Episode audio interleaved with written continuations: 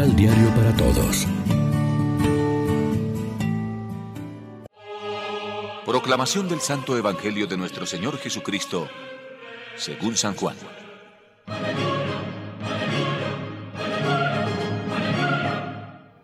Cuando Natanael llegaba a donde Jesús, éste dijo de él, Ahí viene un verdadero israelita de corazón sencillo. Natanael le preguntó, ¿De cuándo acá me conoces? Jesús le respondió, Antes que Felipe te llamara, cuando estabas bajo la higuera, ahí te conocí. Natanael exclamó, Maestro, tú eres el Hijo de Dios, tú eres el Rey de Israel. Jesús le dijo, Tú crees porque te he dicho, te vi bajo la higuera. Verás cosas mayores que estas. De verdad les digo, ustedes verán los cielos abiertos y a los ángeles de Dios subiendo y bajando sobre el Hijo del Hombre. Lección Divina Amigos, ¿qué tal?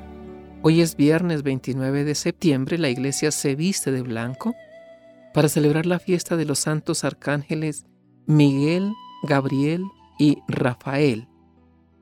Miguel cuyo nombre significa quien como Dios, Gabriel, fortaleza de Dios, y Rafael, medicina de Dios.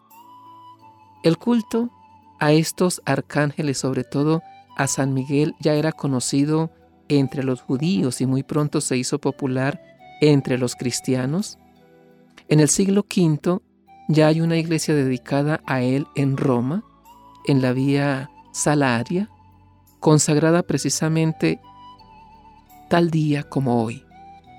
El famoso castillo de Sant'Angelo del siglo VI está dedicado a San Miguel. Diversas apariciones y hechos prodigiosos han dado lugar a un culto especialmente intenso en los lugares de Italia, Monte Gárgano, Francia, Mont Saint-Michel o España, Aralar. No sabemos cómo son los arcángeles, pero sí sabemos por las veces que la Biblia habla de ellos cómo actúan en relación a Dios y a nosotros. Nos lo explica la homilía de San Gregorio Magno en el oficio de lectura. Miguel capitanea a los seguidores del Mesías en su lucha contra el espíritu del mal.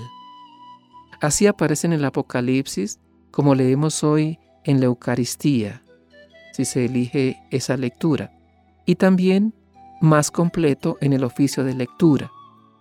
Pero ya antes, en el libro de Daniel, Miguel es el príncipe que lucha contra el demonio y defiende al pueblo de Dios.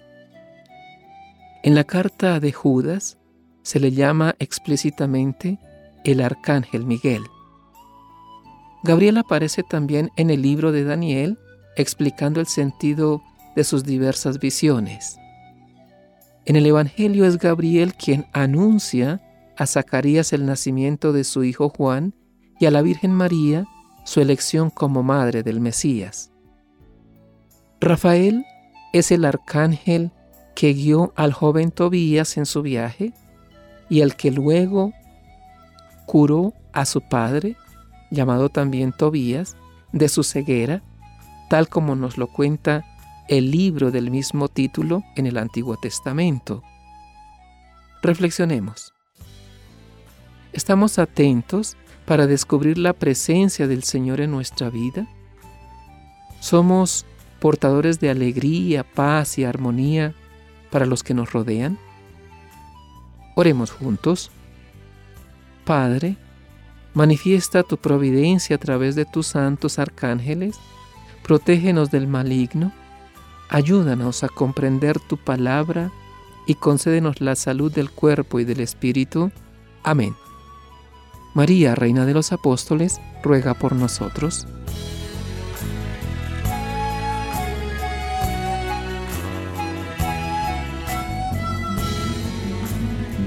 Complementa los ocho pasos de la Alexio Divina adquiriendo el emisal Pan de la Palabra en Librería San Pablo o distribuidores. Más información www.sanpablo.co Pan de la Palabra. Vive la reflexión.